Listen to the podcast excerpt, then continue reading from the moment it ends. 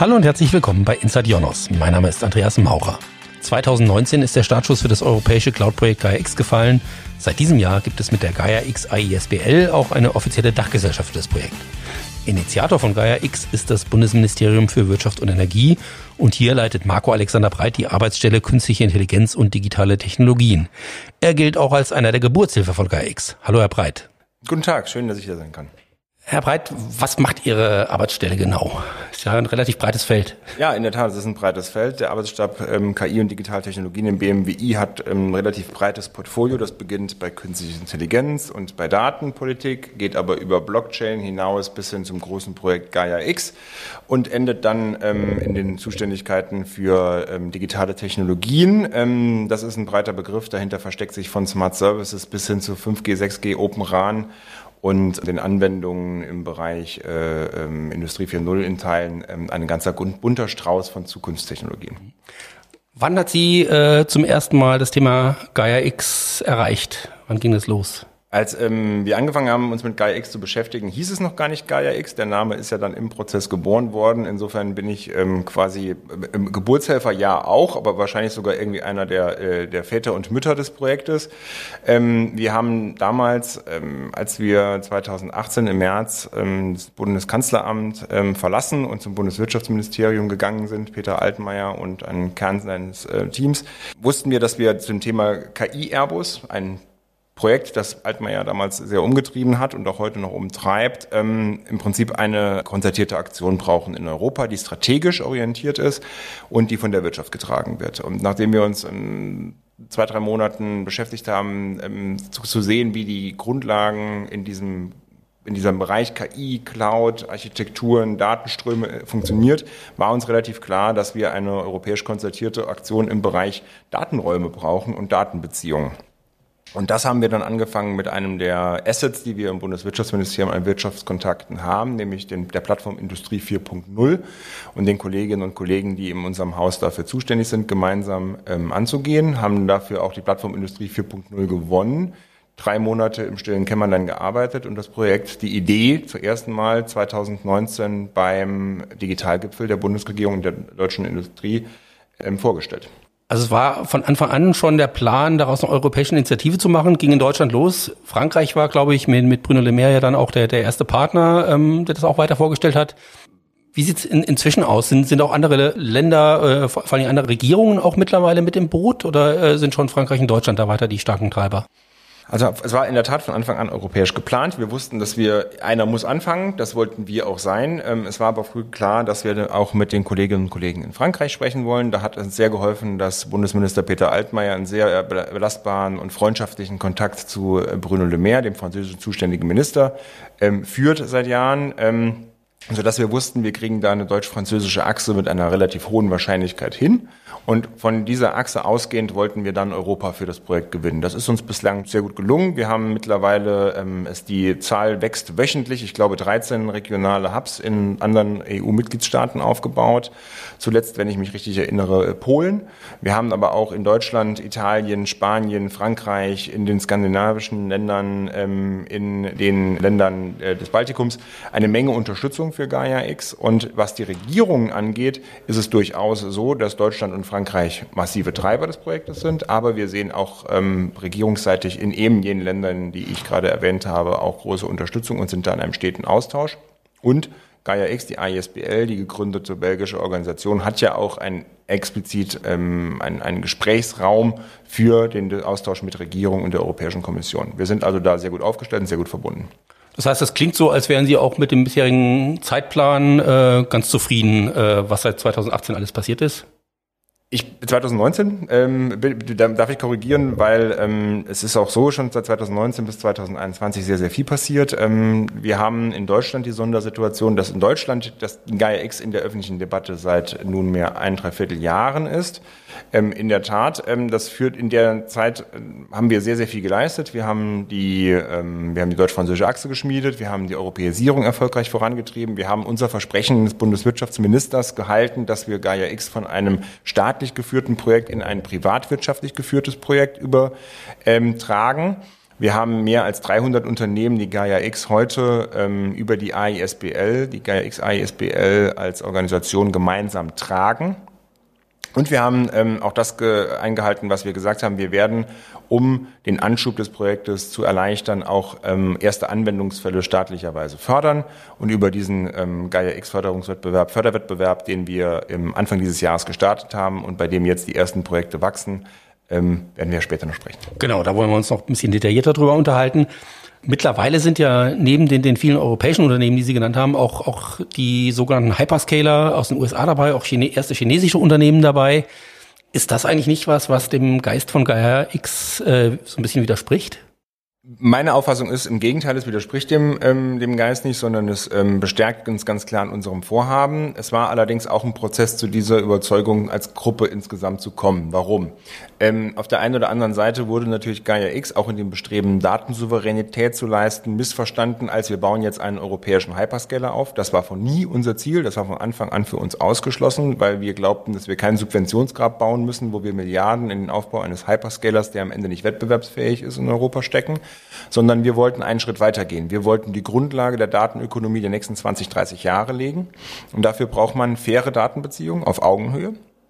Man braucht eine, eine, ein vertrauenswürdiges Umfeld, sodass die Unternehmen, die KMUs bis hin zum Großkonzern, aber auch Startups äh, bereitwillig ähm, Daten miteinander in Austausch bringen, mit anderen Unternehmen Daten teilen und so Innovationen schaffen. Und uns war klar, das muss alles auf der Basis von europäischem Recht und europäischem Datenschutz passieren. Und deswegen ist ähm, die, wenn man die weltweiten Datenströme richtig versteht, weiß man, dass ein solches Projekt nie lokal oder regional begrenzt sein kann. Eine Unterne ein Unternehmen wie jetzt, ich nehme jetzt aus dem DAX 30 einfach mal Siemens raus, hat weltweite Datenströme. Denen bringt es relativ wenig, wenn sie in Europa ihre Daten dann quasi auf einem ähm, spärlich funktionierenden europäischen Hyperscaler verarbeiten und gleichzeitig dann aber an den Grenzen Europas scheitern, weil dann die Datenbeziehung nicht weitergeht. Deswegen war für uns von Anfang an klar, wir wollen gemeinsam mit ähm, den bedeutenden Playern in diesem Feld aus Übersee arbeiten, aber wir wollen sie auch verpflichten, die Standards und die Regeln, die Gaia X vorgibt und die Standards und die Regeln des europäischen Datenschutzes einzuhalten, um eben jenes vertrauenswürdige Umfeld zu schaffen und damit auch ähm, ähm, Innovationen und belastbare Datenbeziehungen und dergleichen zu ermöglichen. Das heißt, könnte Gaia X dann sogar ein Exportschlager außerhalb von Europa werden?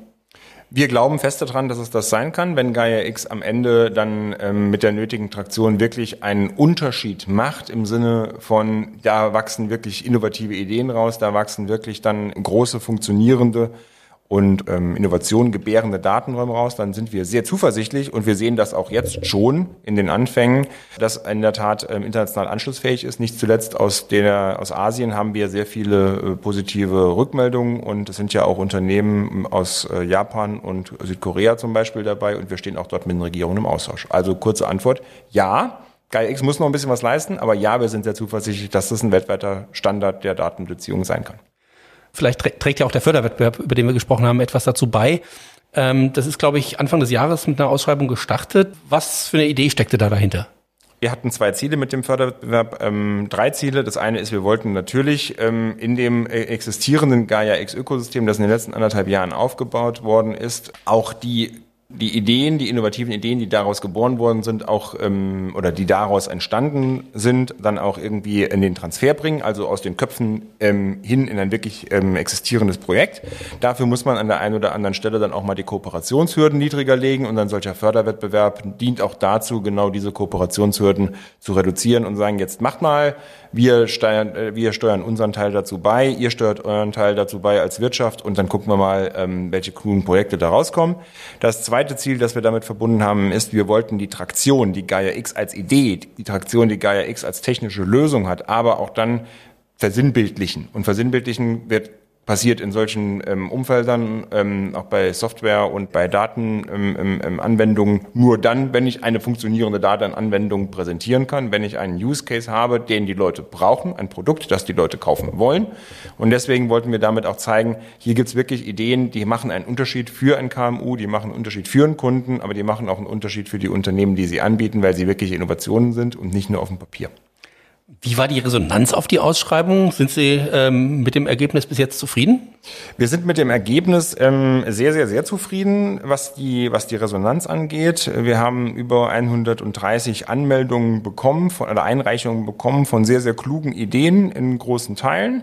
Ähm, dass wir uns am Ende dann auf die besten 16 beschränken, das ist, macht mich ein bisschen unzufrieden. Ich hätte sehr gerne sehr viel mehr gefördert. Es wäre auch sehr viel mehr möglich gewesen, weil es sehr, sehr gute Projekte auch gab, die wir jetzt äh, leider liegen lassen mussten. Das liegt aber einfach daran, dass wir, ähm, dass, dass der Geldrahmen, den wir hatten, ausgereizt ist. Wir haben 180 Millionen Euro dafür für den ersten Wettbewerb jetzt ins Schaufenster gestellt. Wie gesagt, die sind weg an 16 Projekte. Ich hätte gerne mehr gefördert. Das kann ich mir auch sehr gut vorstellen, dass wir das, wenn der Haushaltsgesetzgeber uns es in der nächsten Legislaturperiode erlaubt, auch nochmal neu angehen und nochmal aufstocken. Wie sieht jetzt der, der weitere Zeitplan aus? Die ersten Projekte sind ja jetzt eben bewilligt. Äh, wie wie geht's da weiter? Die ersten Projekte, die wir ausgewählt haben, sind jetzt in der Tat ähm, ähm, bewilligt und gehen jetzt in die, in die formelle Antragsbearbeitung. Das hat, ist ein qualitätssichernder Prozess, der manchmal auch mit Bürokratie missverstanden wird. Aber wenn ich die Bürokratie am Anfang leisten muss, führt es am Ende, das ist auch die Erfahrung der Förderpolitik der letzten Jahre, führt es am Ende zu viel, viel besseren Ergebnissen, weil sich die Konsortien sortieren müssen. Sie werden von uns auch dazu im Sortieren dann quasi auch angeregt durch den Antrags, ähm, durch das Antragsverfahren. Und wir werden aber noch in diesem Jahr ähm, das Geld ausschütten in Teilen und dann auch quasi das, die Arbeit hat schon begonnen im März bei denjenigen, die wissen, dass sie da äh, mitspielen und die äh, gute Hoffnung sind, dass das ähm, dann am Ende auch klappt. Wie gesagt, bei 16 sind wir schon so weit, dass wir gesagt haben, wir nehmen euch. Sie sind jetzt sicher als äh, Ministerium natürlich zur Neutralität verpflichtet, aber, aber vielleicht persönlich gab es da äh, äh, ein, das eine oder andere Projekt, wo Sie gleich gesagt haben, das ist toll oder das ist vielleicht was, was ich gar nicht erwartet hätte? Ja, in der Tat, ähm, aus den Neutralitätsgründen würde ich auch gerne davon absehen, jetzt einzelne Projekte rauszuheben. Was ich unglaublich spannend fand, war die Bandbreite der Projekte, die von kleineren Lösungen für einzelne Bereiche bis hin zu globalen Dingen wie ähm, ähm, maritime Forschung, aber auch ähm, Space ging. Ähm, was ich persönlich ähm, ähm spektakulär fand, war, dass wir in verschiedenen Branchen wirklich Lösungen auf der Basis von GAIX gefunden haben, die untereinander eigentlich zeigen, dass sowohl im Kleinen für KMU, für Startups, für aber auch für einzelne ähm, Organisationen sehr, sehr viel an Anwendung zu holen ist, aber auch im großen ganzen Ökosysteme im Bereich, wie gesagt, ich habe es äh, schon erwähnt, Tiefsee, aber auch Space oder äh, GPT-3-Lösungen ähm, anschlussfähig, ähm, GAIX anschlussfähig ist. Und das zeigt die Bandbreite. Wir bauen eigentlich eine Infrastruktur. Wir bauen eigentlich ein Ökosystem. Welche Ideen darauf wachsen, das, da ist der Fantasie keine Grenzen gesetzt. Der Wettbewerb endet, glaube ich, Ende 2024. Äh, was würden Sie sagen, wann war das Ganze erfolgreich? Ähm, der Wettbewerb ist eigentlich jetzt zu Ende. Die Förderung endet 2024, sodass das im Prinzip eigentlich der Zeitlauf ist. Ich würde sagen, Gaia X hängt nicht alleine an dem Wettbewerb. Wir haben auch darauf geachtet, dass diese Projekte, die wir fördern, auch so als Idee sehr gut sind. Auf Gaia X laufen ist wichtig mit Gaia X funktionieren ist wichtig, aber es sind auch wirklich sehr, sehr kluge Ideen, die, ähm, die spannende ähm, Effekte nach sich ziehen können. Für uns ist Gaia X, um darauf zurückzukommen, ein Erfolg, wenn ich in den nächsten zwei, drei Jahren merke, wie immer mehr Datenräume an sich an Gaia X orientieren, auf der Basis, technologischen Basis, aber auf dem Regelset von Gaia X basieren und daraus dann echte Innovationen ähm, wächst, die auch von den Kunden, von KMU, von Organisationen, von der Zivilgesellschaft angenommen wird. Und ich glaube, dass der Wettbewerb da sowohl für die Anschubfinanzierung als auch quasi für die als, als öffentlichkeitswirksames Mittel sehr, sehr dienlich ist. Mit IPCAI CIS, ich hoffe, ich habe es richtig ausgesprochen, gibt es ja jetzt ein weiteres Projekt auf europäischer Ebene, mit dem Cloud-Infrastrukturen und Dienste gefördert werden sollen. Wie wird das mit Gaia X zusammenspielen? Die sogenannten IPSIs sind, also Important Projects of Common European Interest, sind ähm, bei uns im Haus auch verortet. Die Kolleginnen und Kollegen der Industrieabteilung, die mit uns ja auch gemeinsam an Gaia X gearbeitet haben, haben da auch ähm, den Lead. Das heißt, es ist von der, von der personellen Struktur als auch von der Univers äh, Ministeriumsstruktur eng miteinander verbunden.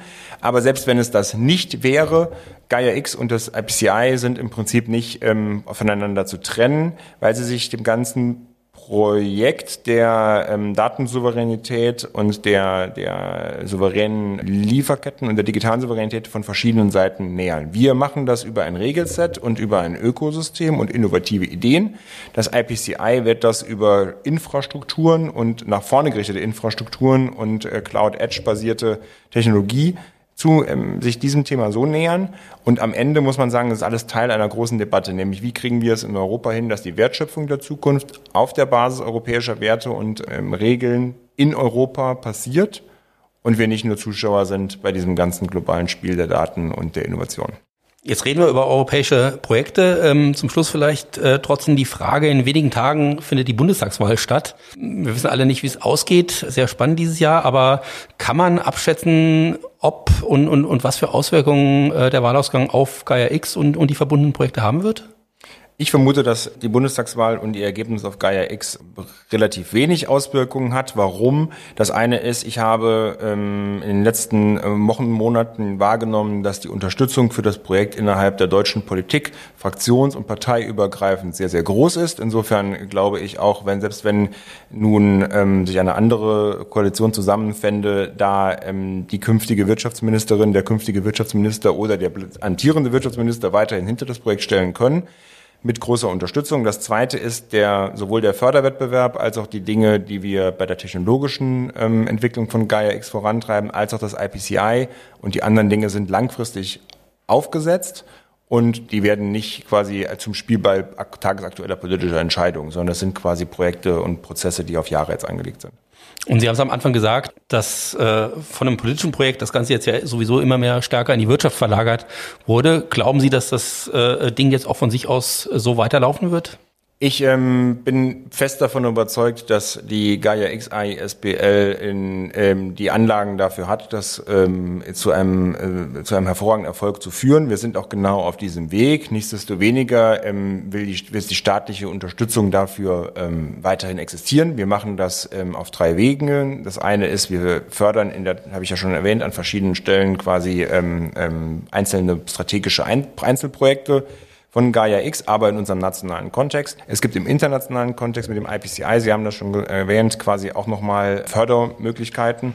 Das zweite ist, wir unterstützen mit Rat und Tat. Es gibt ja auch noch, ähm, sagen wir, mit äh, dem, was Gaia X will, verbundene ähm, Rechtsakte in den Mitgliedstaaten und in der Europäischen Kommission. Der Data Governance Act fällt mir hier zum Beispiel ein. Auch da arbeiten wir natürlich im Sinne des Ganzen, auch im Sinne von Gaia X an diesen Projekten dran, an diesen Gesetzgebungsprozessen.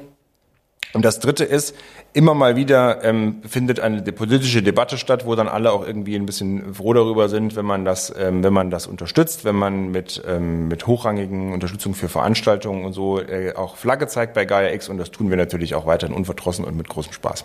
Das freut uns. Vielen Dank für das Gespräch, Herr Breit. Herzlichen Dank. Um das Thema Gaia X wird es auch in einigen künftigen Folgen von Inside Jonas gehen. Von daher bleiben Sie dran. Und wie immer freuen wir uns über Kommentare und Bewertungen zu diesem Podcast gerne direkt unter der Folge, über unsere Social Media Kanäle oder per E-Mail an podcast.jonas.com. Vielen Dank fürs Zuhören und bis bald.